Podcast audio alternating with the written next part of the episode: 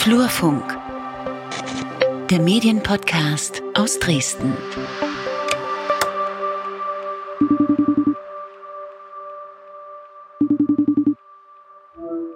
Peter, hallo? Jetzt klappt's. Ah, perfekt. Hallo. Video brauchen wir nicht. Nee, Video, dann machen wir den. Nee, Bandbreite noch geringer. Warst du schon beim Friseur?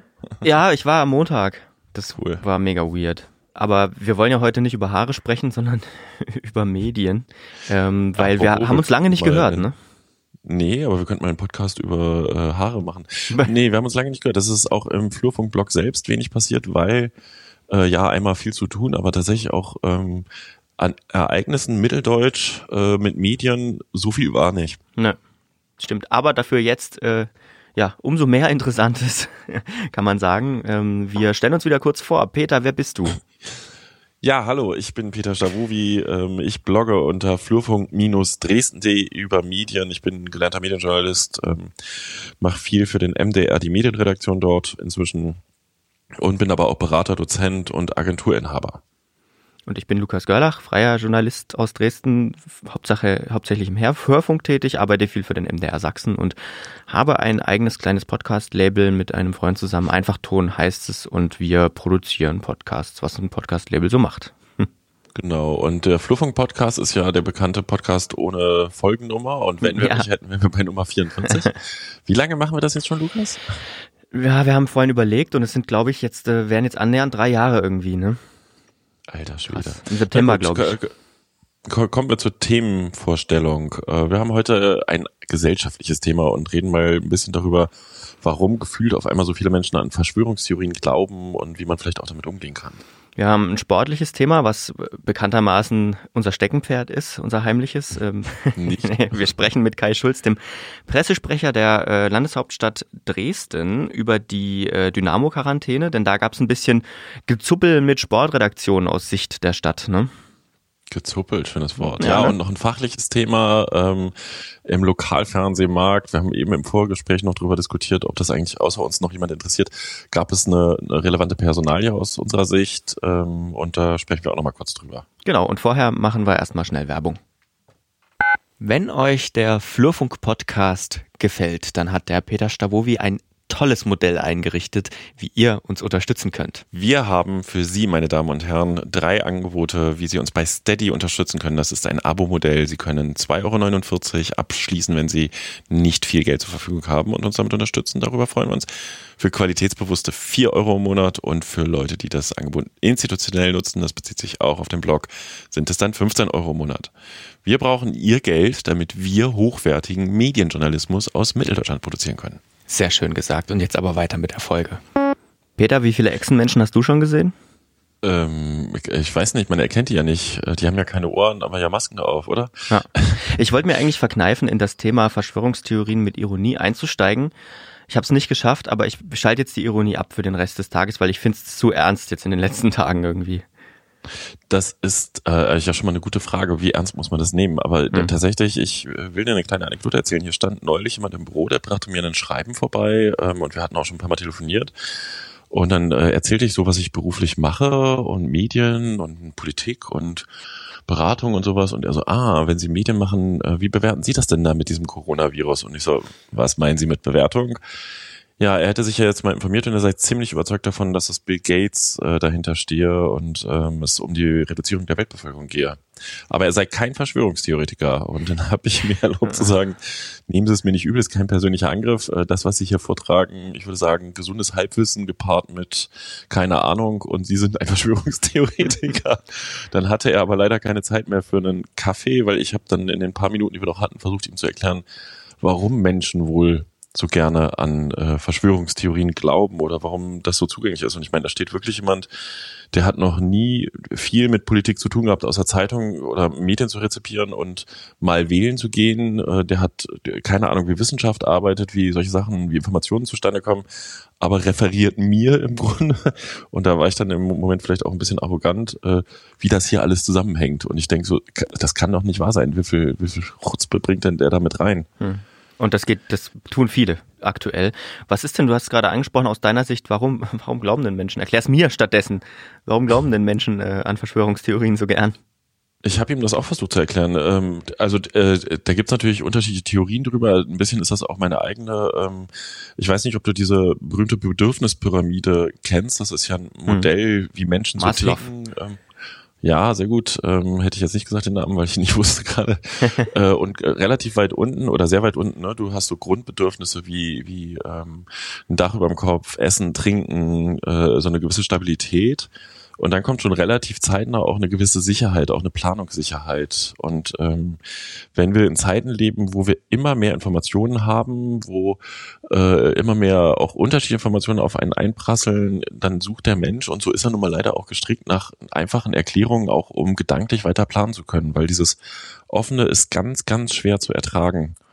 Und ähm, das ist so ein bisschen meine Theorie, halt eine gewisse Sicherheit sich heranschaffen zu wollen und ähm, die einfache Erklärung, das erscheint einem logisch, dann fühlt man sich unter Umständen auch äh, erklärt und ja, so komme ich immer dahin, dass die Leute ähm, wohl daran glauben und nicht hinterfragen, was sie da eigentlich so bei YouTube und Co. präsentiert bekommen. Hm. Tja. Aber woran glaubst du denn, Lukas? Denkst du wirklich, dass die, dass das äh, alles nicht übergeordnet gesteuert ist? Nee, Wieso bist du dir da so sicher? Ja, da, da kommen wir jetzt schon ins Philosophische. Ich äh, ich, ich, äh, ich glaube, man darf sich nur nicht auf diese Argumentationsmuster dann einlassen. Ähm, und, und, und sozusagen. Meine Frage nicht beantwortet. Ja, genau, deswegen. Ich, ich, ich darf doch nicht anfangen, jetzt mit dir über diese Grundsätze zu, zu diskutieren, sonst habe ich doch gleich ein Problem, ähm, weil ich mich dann in deine, in dein Rechtfertigungsmuster irgendwie verfallen. Ich muss doch meine, ich muss doch, also ich muss das doch nicht rechtfertigen. Entschuldige mal, da gibt's ein Virus ähm, und das tötet Menschen und wir müssen aufpassen. Und Bill Gates hat damit nichts zu tun, außer dass die Stiftung eben viel Geld für äh, in, in Forschung investiert, sag ich jetzt. Punkt. Was, was ja, spricht denn dagegen? Äh, gibt es allgemeingültige Wahrheiten und die werden ja grundsätzlich in Frage gestellt. Das ist ja der Punkt. Ne? Es gab früher, oder wer hat eine Deutungshoheit? Ähm, und tatsächlich ist ja, wenn sogar Wissenschaftsergebnisse in Frage gestellt werden ne, und äh, das hinterfragt wird, ob das wirklich stimmt oder ob das äh, nicht schon verzerrt wiedergegeben wird, wo ja im, im Funken auch manchmal was dran ist, weil die, die Wiedergabe durch Medien von wissenschaftlichen Ergebnissen einfach ja. äh, extrem schwer ist, beziehungsweise Medien vereinfachen müssen. Ne? Da fehlt es halt an Medienkompetenz, wenn die Leute das nicht verstehen, sondern denken, sie werden manipuliert. Ähm, das fängt doch, das fängt ja, doch schon damit, ja, das fängt doch schon damit an, dass man sagt, die Wissenschaft, das, das, dieses Gebilde gibt's doch gar nicht. Es gibt nicht die Wissenschaft. Das, weißt du, da fängt ja schon die Verkürzung an. Und wenn man von diesem Punkt ausgeht, dann hat man doch schon den Fehler ganz am Anfang gemacht, im Prinzip. Ja gut, aber dann musst du trotzdem als Einzelperson, wenn du dich jetzt auf einmal mit mehreren möglichen Wahrheiten, ist das so, ist das so, ist das so, konfrontiert siehst, musst du dich ja auf irgendwas, äh, glaube ich, committen. Du musst ja zu sagen, okay, ich glaube daran und nicht daran. Ja. Und es gibt ja jetzt einfach. Da gab's also aber, ich mein, da gab's aber zum Beispiel, also da sind wir wieder bei der Rolle der Medien. Da gab's ein Video von Ultralativ, ein gutes ähm, Verschwörung, äh, äh, ein gutes Verschwörungskanal, oh Gott, YouTube-Kanal, ähm, ähm, die so ein bisschen erklärt haben, diese dieses, diese un, dieses Ungleichgewicht an, an, an, an Fakten, also falsche Gleichgewichtung nennen die das. Ähm, wenn 98 Prozent der WissenschaftlerInnen der Welt sich zum Beispiel, die haben das zum Beispiel jetzt des Klimawandels gemacht, ähm, des menschengemachten Klimawandels, ähm, wenn sich 98 Prozent mit wissenschaftlicher Evidenz, ne, das sind ja nicht nur Menschen, Einzelpersonen, die deine Meinung äußern, sondern da gibt's Forschung, da gibt's Studien dazu. In 98 Prozent sind sich sicher und zwei Prozent sagen, nö, ist aber nicht so. Warum die alle immer Sachsen sind, weiß ich nicht.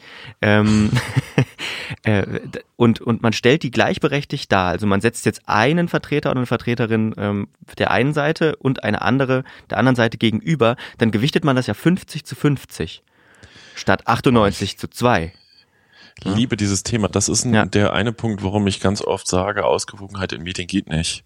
Wenn du, ne, also neutrale Berichterstattung von wegen Ausgewogenheit, wenn du jemanden hast, der sagt, die Erde ist eine Kugel und du hast jemand anders, der sagt, die Erde ist eine Scheibe und du sagst, die einen sagen so, die anderen sagen genau, so, genau. kannst du als Medienvertreter an der Stelle definitiv keine Ausgewogenheit liefern. Und diese ganze Forderung, Medien müssten neutral und ausgewogen berichten, fällt damit schon in sich zusammen. Richtig. So, also ähm, diese Sachen bekommen große Aufmerksamkeit, aber es gibt halt zunehmend Menschen, lass mal dabei bleiben, die äh, glauben, es gibt eine übergeordnete Kraft, die das alles heimlich gesteuert hat. Es gibt vielleicht gar nicht den Virus oder das Virus, sorry, oder das ist geht gezüchtet beides, worden. Beides. Einer, nee, das Virus ist Nee, es geht beides. Es geht beides. Okay, den müssen wir jetzt nicht diskutieren. ähm, jedenfalls, also wie kommt das? Und wir hatten jetzt gerade schon dieses Sicherheitsthema. Und dann ist aber auch die Frage, wie geht man damit um? Ne? Also Beispiel aus der Nachbarschaft. Man begegnet sich auf einmal, also wirklich, nachdem man bei Facebook einen kurzen Schlagabtausch hatte, wo ich geschrieben habe, nee, sorry, das ist äh, leider Unsinn und äh, guck dir nochmal die Quelle an, von der du da was teilst. Und dann habe ich einen äh, Tagesschau-Faktenchecker-Link darunter gelegen. Dann kam zurück, ja, Tagesschau halte ich für keine neutrale Quelle. Hm. Oh. Oh. Und da haben wir ja, doch schon das Problem. Dann brauchen wir auch, also dann haben wir doch keine gemeinsame Diskussionsgrundlage mehr, oder?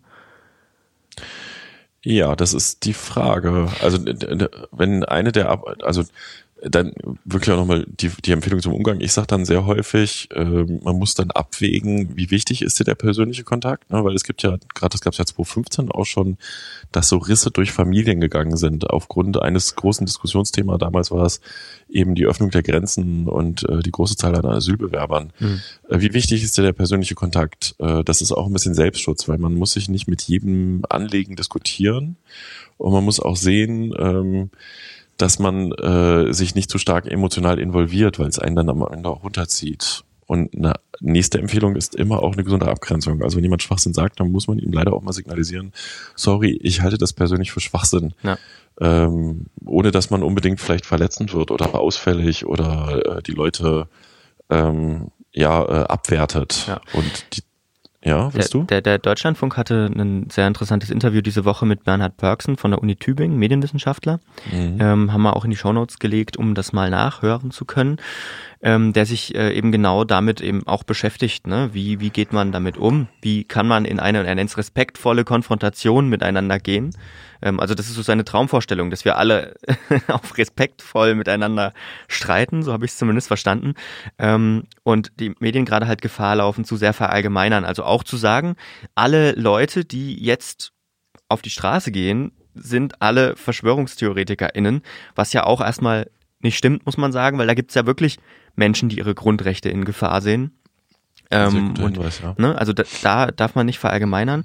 Und er weist aber auch darauf oder hat darauf hingewiesen, dass es eine gewaltige, und das hast du gerade schon gesagt, Medienbildungslücke gibt, oder die, die wird sichtbar jetzt, eben dadurch, dass man Quellen nicht auseinanderhalten kann.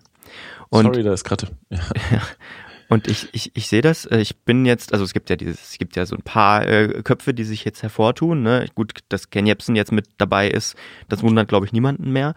Ähm, aber zum Beispiel Attila Hildmann, dieser Vegan-Koch, ja, er ist ein veganer Koch äh, und, und, und vertreibt vegane Lebensmittel und verdient damit sein Geld.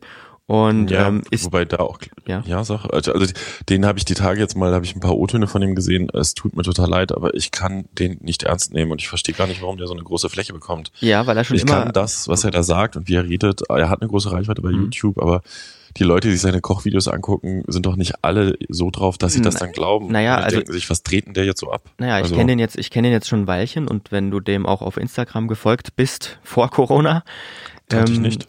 Ja, genau, dann, dann, dann hat man gemerkt, in welche Richtung das geht und dass da einer ist, äh, aus meiner Sicht, der sich da eine, na, eine ziemlich treue Stamm-Community aufgebaut hat ähm, die, glaube ich, also der wird, ich nehme mal an, er wird sicherlich auch viele Leute verlieren ne, oder verloren haben, aber der wird auch ganz viele haben, die bei ihm bleiben und die ihn auch als, ja, also das, ich finde das gefährlich, was er da macht, weil er hat da ganz viel Lass Einfluss. Mal Moment, auch wenn wir uns vorgenommen hatten, auf die Zeit zu achten, an ja. diesem gefährlich bleiben. Warum ja. ist das aus seiner Sicht gefährlich? Ja, ich meine, ich gucke ihn dir an, ich habe einen Tagesschau, Spiegel TV, ich weiß nicht was, äh, wo er redet und ich denke, was ist das für ein Vogel, den kannst du doch nicht ernst nehmen. Was redet denn der für einen Unsinn?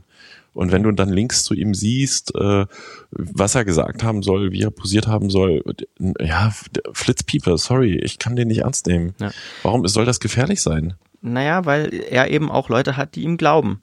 Und ähm, ich habe jetzt mal, er hat, er hat, dann ist ja dann, weil ähm, alle sperren ja, also alle sozialen Netzwerke sperren ja seine, seine Beiträge und Meinungsfreiheit und so.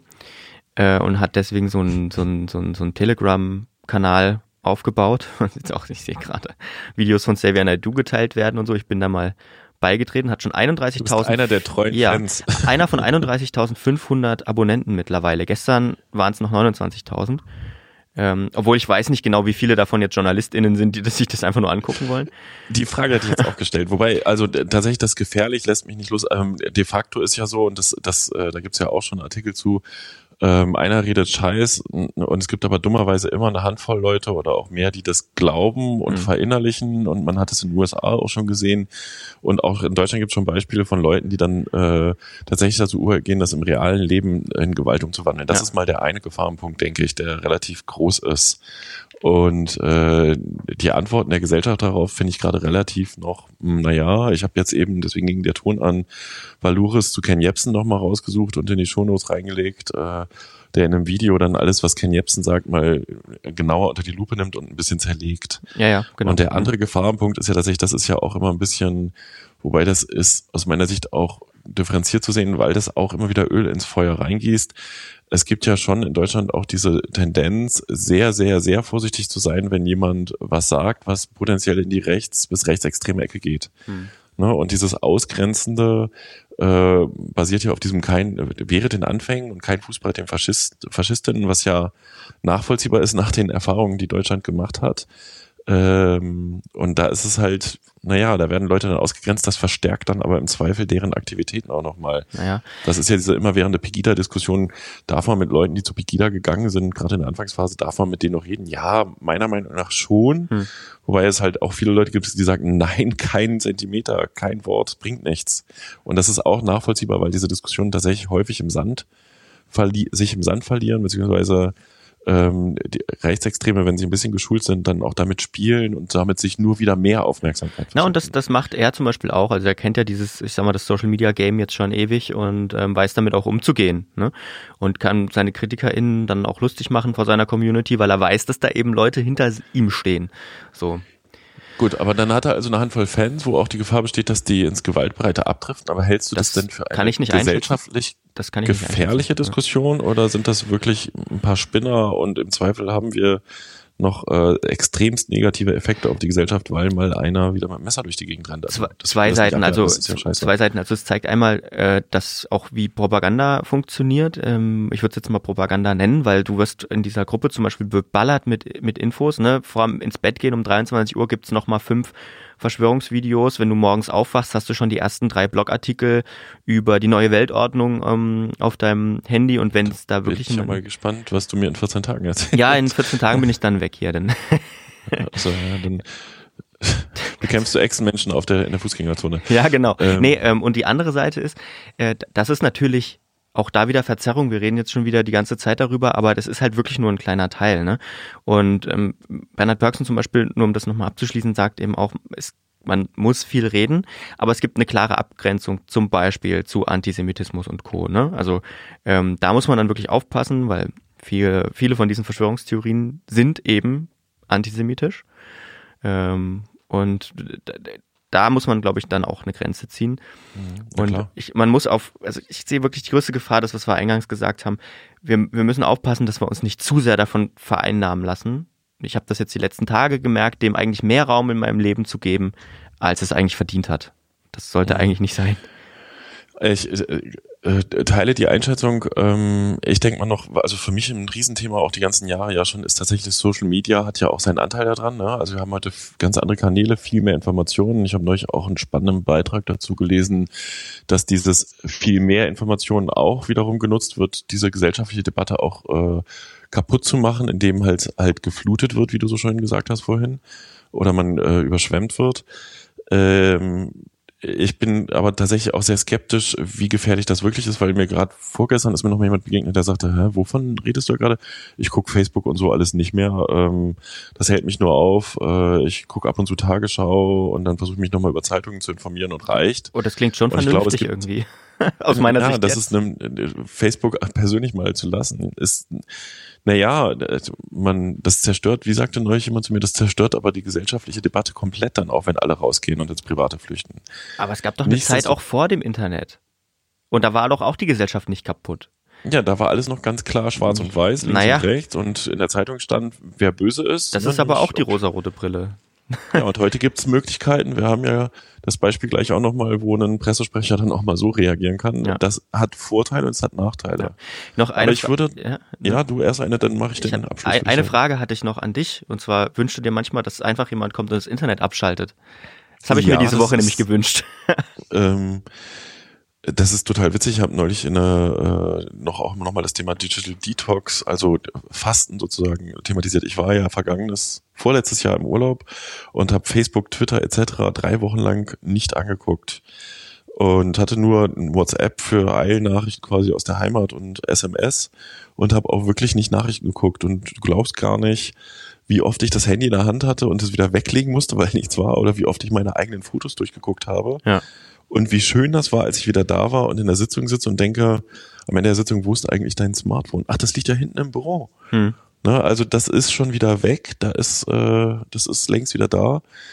Ich wünsche mir nicht, dass Facebook und Co. manchmal oder das Internet abgeschaltet wird, äh, aber ich merke, dass da schon noch ein Prozess dran hängt, dass die Gesellschaft damit umzugehen lernen muss, weil das halt uns echt übermäßig in eine verrückte Ecke treibt. Und es, dann würde ich tatsächlich jetzt auch beim Thema damit abschließen, nochmal mit diesen Empfehlungen, ne, wenn man jemanden hat, der im Umfeld so einen Scheiß teilt. Ich halte Facebook-Diskussionen mittlerweile für weitestgehend sinnlos. Man kann ja. das zur Abgrenzung nutzen und sagen, hier mit Verlaub, ich habe keinen Bock mit dir zu streiten. Meiner persönlichen Meinung entspricht es nicht. Oder wenn einem der Kontakt nicht wichtig ist, dann auch im Zweifel stumm schalten oder entfreunden. Ähm, ich will noch einen Tipp reingeben aus der Kommunikationsberatung, äh, wenn du mit jemandem wirklich sprechen willst, dann sollte man ruhig bleiben, nicht emotional werden. Äh, de facto ist ja die Verschwörungstheorie auch eine emotionale Aussage, nämlich sie signalisiert Angst oder Unsicherheit oder das Bedürfnis nach Sicherheit, was ich vorhin mit der Bedürfnispyramide meinte. Und eigentlich sagt man, emotionale Aussagen erwarten emotionale Antworten. Ähm, das wäre dann vielleicht mal ein sanftes in den Arm nehmen mit dem Hinweis, nee, so ist es auch nicht. Was aber schon wieder jetzt eine Abwertung wäre, muss man mal auch betrachten. Und der vierte Tipp äh, am Ende ist vielleicht auch einfach mal rausgehen und es lassen. Und dann, wenn du meinst, dann glaub das halt. Äh, wenn du deine Energie damit verbringen willst, so einen Scheiß bei YouTube und Co. dir anzugucken, mach das. Äh, ist nicht mein Business. So, das wären meine Empfehlungen. Und vielleicht schließen wir das Thema damit ab, oder? Ja, unbedingt. Hat schon genug Raum eingenommen. Aber es ist spannend und ich glaube, äh, dass es auch viele Leute interessiert und gerade vor allem dieser Umgang viele Leute sehr beschäftigt. Also ich beobachte das wirklich auch in meinem Umfeld. Können wir jetzt endlich über Fusi reden? Äh, unser Lieblingsthema, ne? Ja. Dynamo. äh, wir sind gar keine Sportfans, äh, aber wenn Dynamo medial eine Rolle spielt, dann greifen wir das natürlich total gerne auf. Ähm, es gab folgenden Vorgang. Äh, die das Gesundheitsamt der Landeshauptstadt Dresden hat die komplette Fußballmannschaft von Dynamo unter häusliche Quarantäne gestellt. Und dann gab es darüber Kommentierung, Berichterstattung und ähm, in den Zeitungen und der Stadtsprecher Kai Schulz, also Pressesprecher der Landeshauptstadt Dresden, hat auf den Seiten Twitter und äh, Facebook der Landeshauptstadt mit recht großer Reichweite eine Stellungnahme veröffentlicht, in der er die Medien ziemlich abwatscht mit auch dem Hinweis, dass es Spuren von Ironie und Frustration enthalten könnte. Und da haben wir ihn einfach mal ans Telefon gebeten und dazu befragt. Ja, in der Telefonleitung ist jetzt Kai Schulz, äh, Sprecher der Landeshauptstadt Dresden. Hallo Kai, danke, dass das heute klappt. Ähm, wir haben, wollen mit dir sprechen über deinen, äh, ja, Rant habe ich es genannt bei Facebook oder auch deine Stellungnahme zur Berichterstattung über die Quarantäne für die Mannschaft von Dynamo. Da hast du einen langen Text geschrieben und das hat, äh, ich habe das in dem Blog auch aufgegriffen und dokumentiert, weil das aus meiner Sicht nicht oft vorkommt, dass ein Staatsprecher sich so offensiv über Medien ja beschwert. Du hast ja auch drunter geschrieben, und der Artikel kann Spuren von Ironie und Frustration enthalten. Ähm, und äh, jetzt wollen wir einfach mal von dir wissen, was hat dich denn dazu bewegt, so einen Text zu schreiben? Also der Hauptgrund, so einen Text zu schreiben, war vor allen Dingen der, dass ähm, ich mich darüber geärgert habe, und nicht nur ich, sondern insgesamt hier das Haus, dass ähm, nachdem das Gesundheitsamt hier seitdem schon bevor die Corona-Krise losgegangen ist, äh, im Grunde genommen im Dauereinsatz ist, ganz, ganz viele Entscheidungen treffen muss, ähm, kein Feierabend kennt, kein Wochenende, dass dann sozusagen ähm, wegen einer Entscheidung über einen äh, Fußballverein ähm, plötzlich so getan wird, als wenn das sozusagen das Wichtigste der Welt wäre. Und das wäre jetzt sozusagen ein Sonderweg des Gesundheitsamtes gewesen. Ähm, und dieser Angriff ähm, der da passiert ist, bis hin ja zu dieser Verschwörungstheorie, was ist, wenn dort ein Fan sitzt, äh, der da eine Entscheidung fällen muss über einen Fußballverein, ähm, das hat so ein bisschen mein Inneres fast zum Überlaufen gebracht, weswegen ich gesagt habe, ähm, das kann man so nicht stehen lassen. Das ist ja aber in der Summe eine sehr emotionale Reaktion. Ähm, äh, Gab es denn Reaktionen von den betroffenen Journalisten? Du hast ja auch konkret zwei Zeitungen äh, angeschrieben, aber du meintest ja, glaube ich, auch noch mehr Medien. Ne? Ja, wobei ich habe ja ich hab ganz bewusst ähm, mir äh, ähm, zwei Kommentare zu diesem Thema herausgegriffen ähm, auch weil es mir nicht darum ging, pauschal sozusagen hier Medien an den Pranger zu stellen oder so. Das war nicht mein, meine Absicht, sondern ich wollte schon ähm, hier auf diese zwei Bemerkungen äh, eingehen. Ähm, und äh, eine Reaktion habe ich jetzt von diesen beiden Kollegen nicht bekommen. Ich habe ganz viele Reaktionen bekommen, auch von Journalisten, die gesagt haben, okay, das finden wir super, aber auch durchaus äh, kritische Stimmen, die gesagt haben, na ja, ob man das jetzt als Pressesprecher so machen kann, das kann ich auch gut diskutieren und, und, und finde auch, dass das diskussionswürdig ist.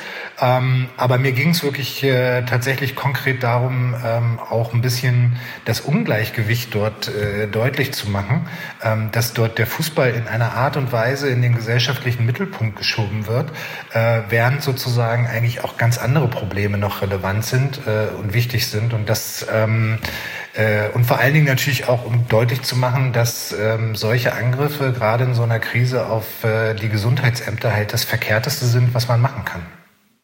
Du hast jetzt gesagt, es gab auch Kritik. Ich habe auch, mir haben auch Leute geschrieben, die sagten, ja, genau, ein Pressesprecher und vor allen Dingen in diesen angespannten Zeiten, das ist ja immer so dieses gesellschaftliche Thema, dürfe man die Medien nicht so harsch kritisieren. Ähm, äh, wenn du sagst, du kannst jetzt diskutieren, würdest du es wieder tun?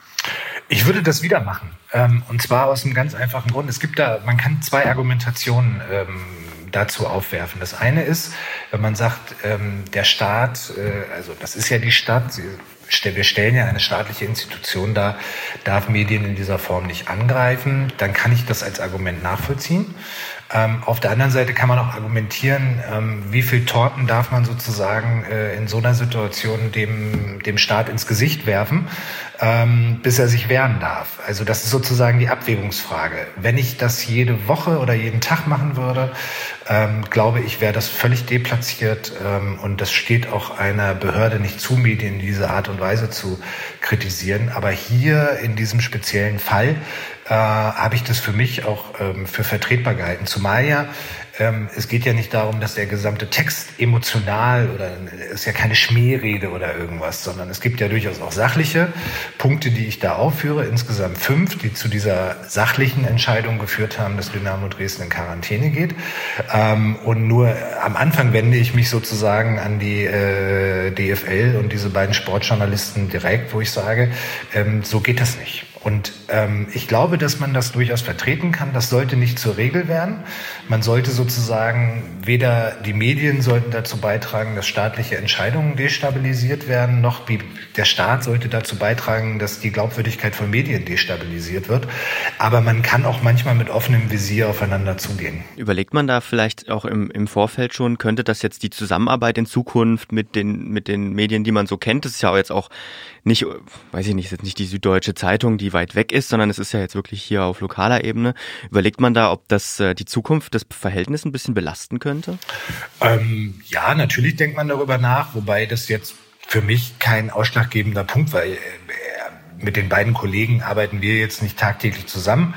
Äh, insofern äh, und aus meiner Kenntnis nach sitzt der eine auch gar nicht in Dresden. Das war jetzt für mich dann aber auch nicht der ausschlaggebende Punkt. Ähm, ich würde das auch machen, wenn ich die äh, Kollegen kennen würde äh, und mit denen tagtäglich zu tun hätte, weil ich finde, dass man das ab und zu schon mal machen darf. Ähm, man, wie gesagt, ich bin der Meinung, der Staat muss auch nicht alles aushalten, was sozusagen die, die Medien dort machen.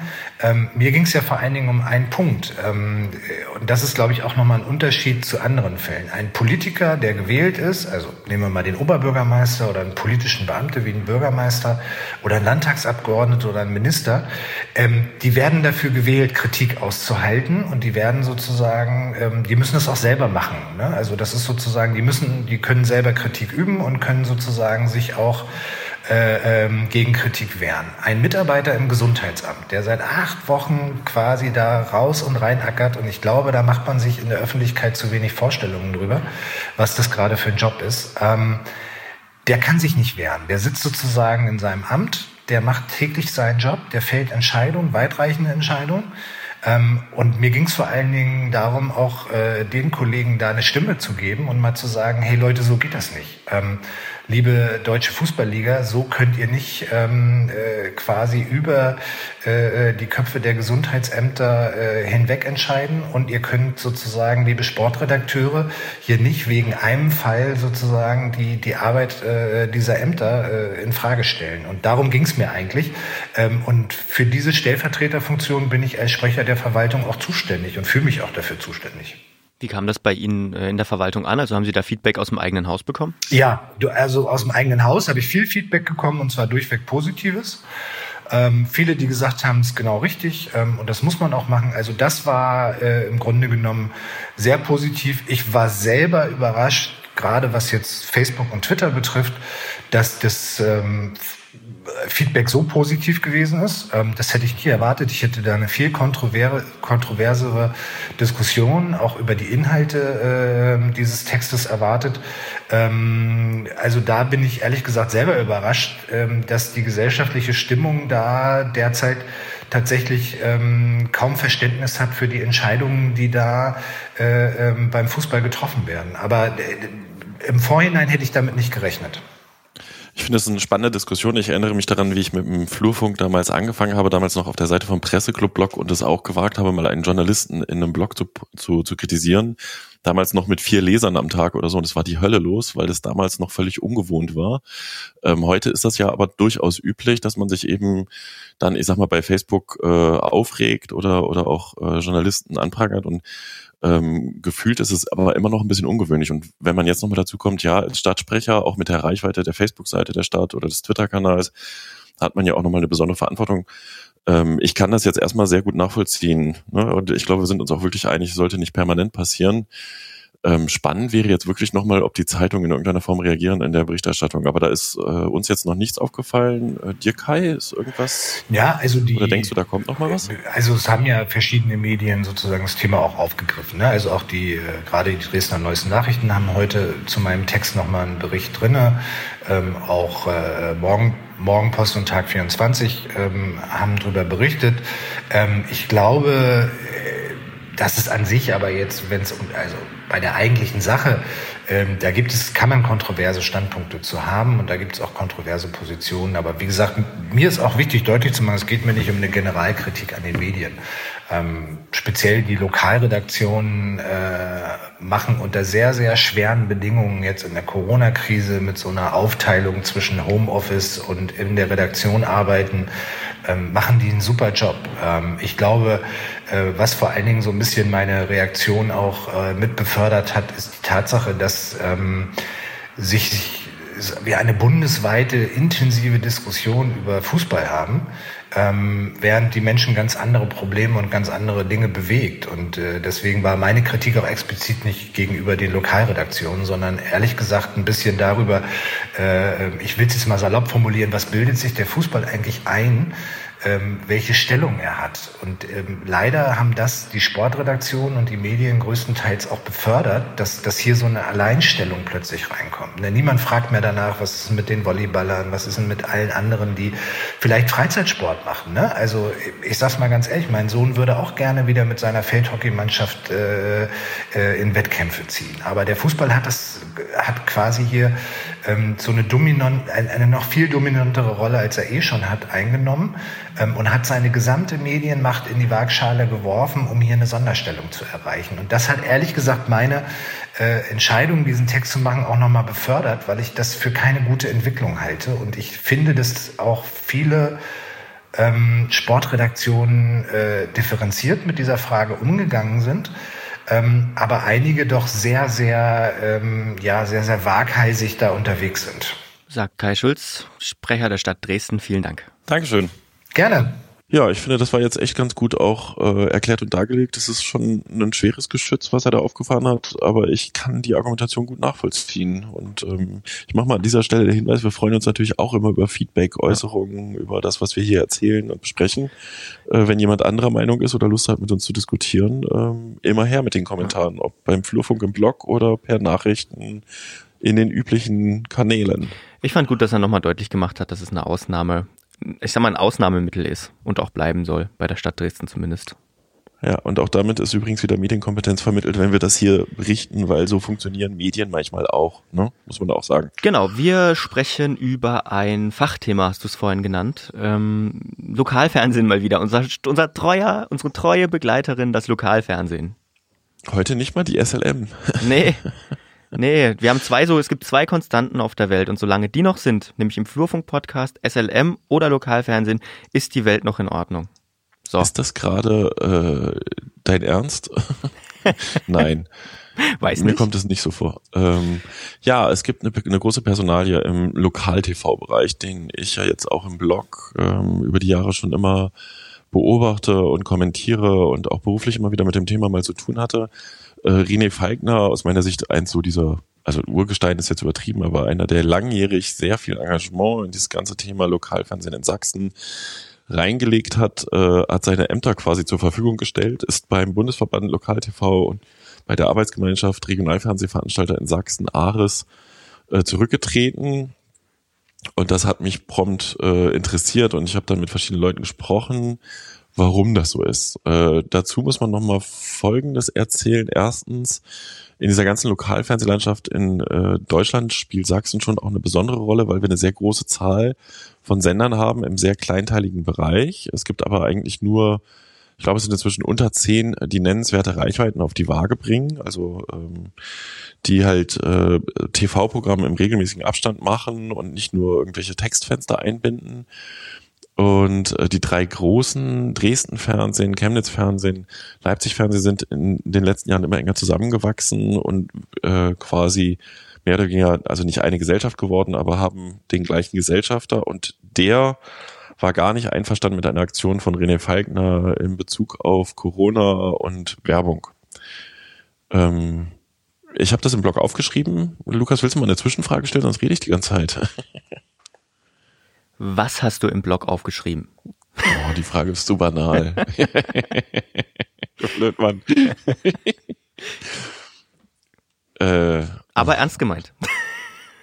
Ja, äh, tatsächlich ähm, hat Falkner auf meiner telefonischen Anfrage, äh, warum er zurückgetreten ist, nicht so viel gesagt, persönliche Gründe und hat noch so ein bisschen verklausuliert gesagt, er wolle aber auch das ganze System, die, diese Verbandsstruktur und so nicht beschädigen de facto könnte es sein, ich gehe in den könnte ähm, Modus, dass er, dass es zusammenhängt mit einem Angebot, was er der Staatskanzlei geschrieben hat, weil die Staatskanzlei auch ähm, in der Politik für Medien zuständig im Land äh, im Vorfeld auch schon, ich sag mal, Werbung bei den Lokalzeitungen platziert hatte, auch immer mit einem inhaltlichen Sinn, ne? also nicht einfach nur so, sondern bleiben Sie zu Hause etc und wohl auch beim Lokalradio schon was unternommen hatte. Und die Lokalfernsehsender haben das gleiche Problem wie die anderen Mediengattungen.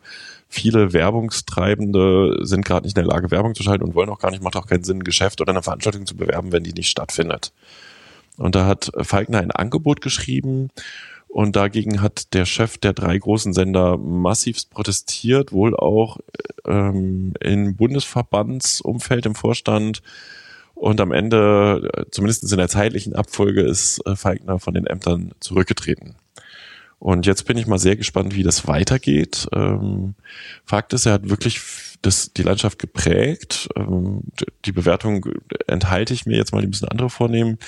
Ähm, aber unter Umständen, und das muss man vielleicht auch nochmal erzählen im Vorfeld, äh, könnte das jetzt wieder zu einem einheitlicheren Auftreten der Lokalfernsehsender gegenüber der Politik führen, denn die Sender haben sich vor zwei Jahren, äh, als es um die Vorstandsposten der ARIS ging, hat, äh, hat der Vertreter der drei großen Länder gesagt, wenn der Falkner das wird, dann steige ich aus und ist tatsächlich auch ausgestiegen. Mhm. Und seitdem hatte aus, ich sag mal, Sicht der, der zuständigen Landesmedienanstalt oder auch der Staatskanzlei gab es immer mehrere Ansprechpartner für Lokalfernsehen. Und da sind jetzt verschiedene Sachen im Raum.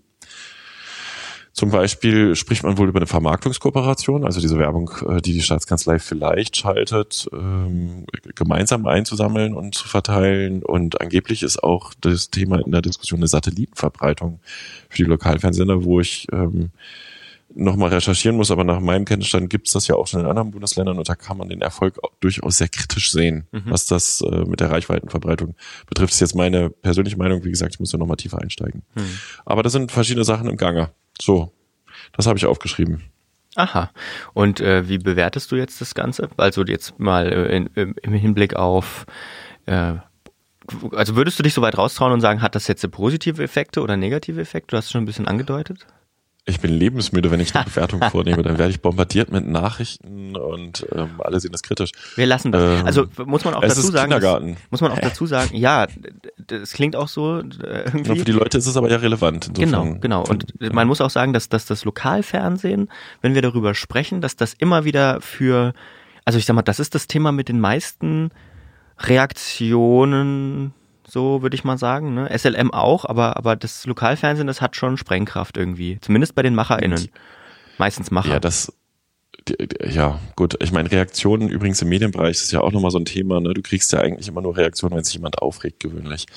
Ähm, ich halte das Thema nach wie vor für spannend, weil das ist halt äh, auf der einen Seite zumindestens auch, was jetzt zum Beispiel den Aufwand, Verwaltungsaufwand oder die Bedeutung der SLM oder äh, die politische Themensetzung ähm, über Medienpolitik betrifft, ist Lokal-TV in Sachsen ein großes Thema.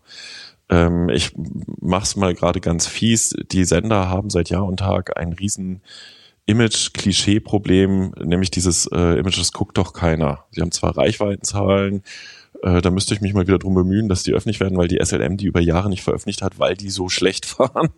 Äh, behaupte ich mal, äh, sie hatten andere Gründe, sie wollten Wettbewerbsgerechtigkeit herstellen, haben sie, glaube ich, damals immer argumentiert. Hm. Ähm, und ich hatte witzigerweise im Kon in diesem Kontext auch Leute in der Politik angerufen. Das ergab sich einfach so und ich hatte eher auch ein paar andere Themen noch und habe jemand aus einer relevanten Stelle, der sagte, ja, was die da machen, aber das guckt doch keiner. Und ich glaube, das ist auf jeden Fall ein Thema, an dem diese Sender arbeiten müssten. Ähm, Fakt ist, in der Corona-Krise, ich hatte das für den MDR auch aufgeschrieben, das habe ich auch, glaube ich, verlinkt in meiner eigenen Geschichte. Das war auch in der letzten ähm, oder vorletzten, also Folge mit drin. in den gesprochen. Ja.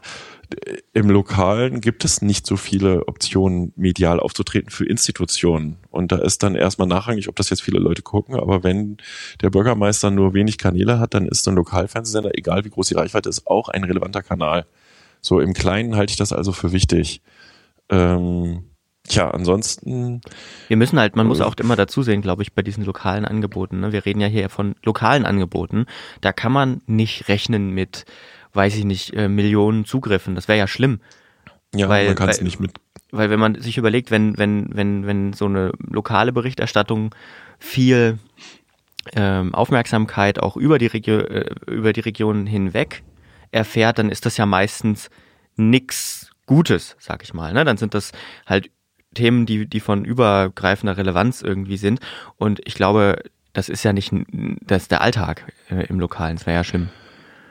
Es, also es, ich kann den Lokalfernsehern jetzt auch wieder einen Gefallen tun. Das tue ich ja zwischendurch auch schon, indem ich sage, lokal ist es durchaus äh, dann schon mal von Gewicht erstmal aus mhm. dieser äh, Bedürfnisseite der politischen Sender, ne? dass man die, die Informationen in die Breite bekommt.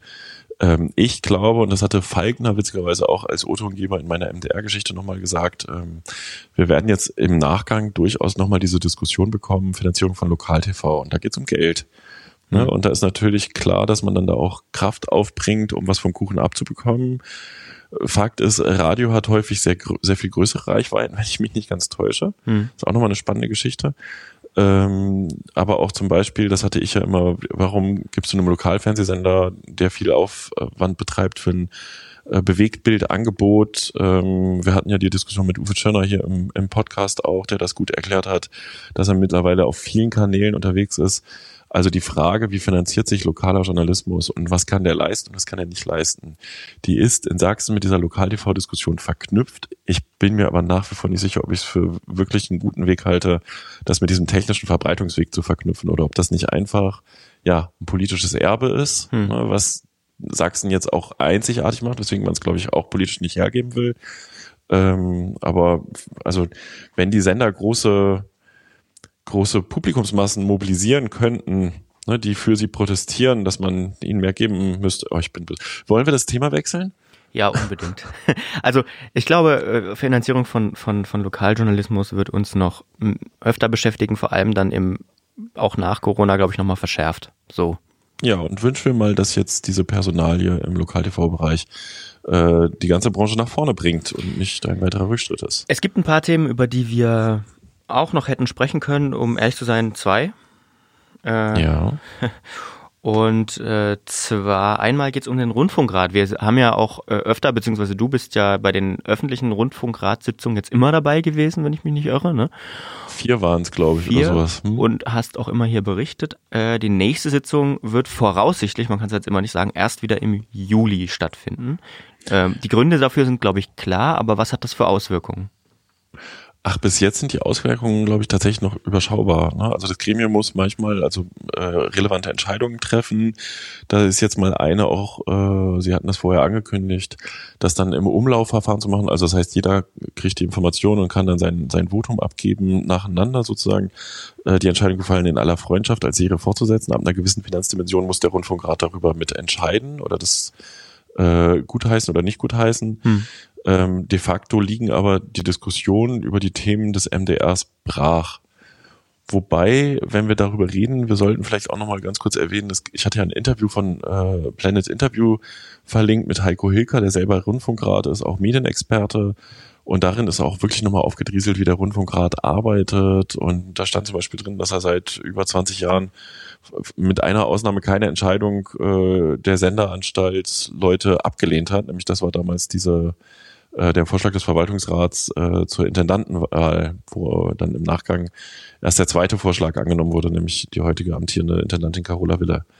So, ähm, ja, Auswirkungen, ich weiß gar nicht, ob jetzt wirklich relevante Projekte schleifen, deswegen, äh, ich weiß, dass beim MDR aus internen Wissen, das wirst du auch wissen, ähm, tatsächlich man sehr sich mit dieser Bearbeitung der Krise auch eben für die Abläufe etc. beschäftigt mhm. und da viel Verwaltungsaufwand rein fließt. Insofern ähm, schauen ich, wir mal. Ich denke, die wird im Juli stattfinden. Ja, ich glaube, die, ich glaube, die Krise bremst natürlich mehr als das, der Fakt, dass jetzt der Rundfunkrat erstmal nicht zusammenkommen kann. So. Genau. Dann gab es noch ein weiteres Thema, Peter. Ja, das habe ich heute früh erst veröffentlicht. Ne? Mhm. Die TNN, Telenews Network, äh, ist übernommen worden von der DPA, der Deutschen Presseagentur, was äh, für die DPA ein sehr großer Schritt ist. Das ist ja die große Nachrichtenagentur in Deutschland, die sehr viele äh, Medienunternehmen mit Informationen und Nachrichten versorgt. Übrigens über das Gesellschaftersystem. Ich glaube, die DPA hat über 180 Gesellschafter, ähm, also Unternehmen, Medienunternehmen gewöhnlich. Und die haben einen Anbieter für Fernsehbeiträge übernommen, der mit einem bundesweiten Netzwerk arbeitet, viel so in diesem Familienunterhaltung nennen die das immer schön, äh, aber auch viel also Unfälle, äh, Kriminalfälle und so weiter, wo sie kurzfristig TV-Beiträge erstellen können für Formate wie Brisant oder TAF oder so. Mhm. Und ähm, das habe ich aufgeschrieben. Da gibt es eine lustige Anekdote. Die haben einen, die haben zwei große Hauptstandorte und dann in den Bundesländern gewöhnlich nochmal Korrespondenten. Und der eine Standort ist in Leipzig und die sind auch maßgeblich in Leipzig damals 2002 mit entstanden. Ich sag mal im Schatten des Familienprogramms des MDRs. Und als ich angefangen habe zu bloggen, habe ich irgendwann mal über einen regionalen, hier so Blaulichtreporter, so eine Geschichte gebracht, irgendwo im Blog oder auch im, im Funkturm dann, muss schon später gewesen sein. Jedenfalls hatte ich dann eines Tages plötzlich zwei Leute von äh, TNN, T Telenews Network, in meinem Büro sitzen, damals noch das Kellerbüro, die mir mal zeigen wollten, was sie eigentlich so machen und erwähnen wollten, dass sie das irgendwie komisch fanden, warum sie nie erwähnt werden. Und einer davon war jetzt der Geschäftsführer, der nach äh, 18 Jahren äh, quasi jetzt das Unternehmen übernehmen lassen hat, jetzt auch noch weiter im Geschäft dabei bleibt, aber ich finde es eine ziemliche Erfolgsgeschichte. Und auch wenn der Mann ein Wessi ist, also aus Hamburg damals kam, äh, ist das auch ein bisschen eine ostdeutsche Geschichte. Hm. Deswegen habe ich es aufgeschrieben. Ähm, ich da mal eine Frage, die da so ein bisschen anknüpft. Ich, mir fällt so in der letzten Zeit, aber vielleicht liegt das auch an der Blase, in der ich bin, immer wieder auf, dass äh, ich jetzt bei Twitter und so Links zu, sage ich mal, Beiträgen, Originalbeiträgen von äh, Presseagenturen zu, äh, be bekomme, statt dass die irgendwie bei Medien verlinkt sind. Normalerweise beliefern ja die, die, die, die DPA und so weiter, die Presseagenturen ja die Medien und die machen da draus was oder treiben, drehen das weiter und so. Aber jetzt äh, habe ich öfter mal äh, ja, Presseagenturmeldungen als Beitrag sozusagen im, im Feed. Ist dir das auch schon untergekommen? Nee, das ist mir tatsächlich noch gar nicht aufgefallen. Ähm, wobei ich halt auch von dem bisschen Wissen, was ich dazu habe, wir können das auch tatsächlich nochmal später thematisieren. Äh, natürlich stehen auch Nachrichtenagenturen und Anbieter dieser Art mit dem, ich sag mal, digitalen Neuerungen der letzten 10 bis 20 Jahre ähm, auch unter einem gewissen Handlungszwang hm. euer Geschäftsmodell zu verändern. Und ähm, ja, DPA zum Beispiel setzt primär auf Zweitabnehmer, aber am Ende bist du selber Medium auch in ja. irgendeiner Form. Insofern. Ich höre auch häufiger, Frage. ich höre auch häufiger die Quellenangabe tatsächlich, äh, was ich ja erstmal gut finde, dass, dass die, dass diese und jene Meldung eben von der DPA kommt. Habe ich aber letztens auch eine Meldung gehabt, ähm, wo jemand ähm, die DPA für eine Erstmeldung kritisiert hatte. Habe ich auch auf Twitter gesehen und gesagt hat, nee, so habe ich das nicht gesagt. Ich würde noch gerne dies und das ergänzen so. Ähm, also ich glaube, sie rücken selbst mehr in den Fokus, ist zumindest mein Eindruck. Ja, das müssen wir tatsächlich vielleicht nochmal mit jemandem auch vom Fach äh, erörtern. Da ist definitiv auch Bewegung drin. Ist ja auch die Frage, wie sich die Medienlandschaft entwickelt. Da können wir nächstes Mal vielleicht auch nochmal drüber reden oder mhm. übernächste Mal.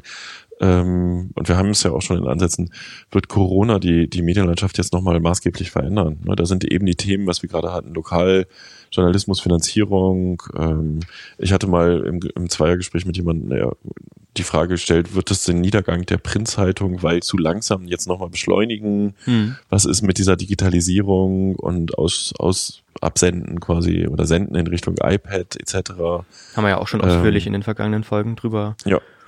also da ist Bewegung drin und die Agenturen ähm, das ist eine spannende Frage. Da müssen wir eigentlich nochmal hinterher. Lass uns da mal dranbleiben. Wir haben, dann haben wir gleich mal Stoff für eine, für die nächsten Folgen und lassen uns vielleicht nicht wieder vier Wochen Zeit. ja, doch. Ja, doch. Ähm, Peter, es hat Spaß gemacht wieder mal. Ähm, Eine Freude. Ich glaube zwar noch nicht dran, dass wir uns beim nächsten Mal dann wieder persönlich sehen, einfach auch sicherheitsmäßig. Ich meine, das, das Studio ist ziemlich klein, aber es funktioniert aber ja ganz ich gut. Ich war auch jetzt, ich habe jetzt auch geschnitten Haare, wir können uns schon treffen. Kein Problem. also dann, äh, bis bald. Ja. Vielen ja, Dank fürs Zuhören. und Hörer und immer her mit Feedback. Ne? Danke, bis bald.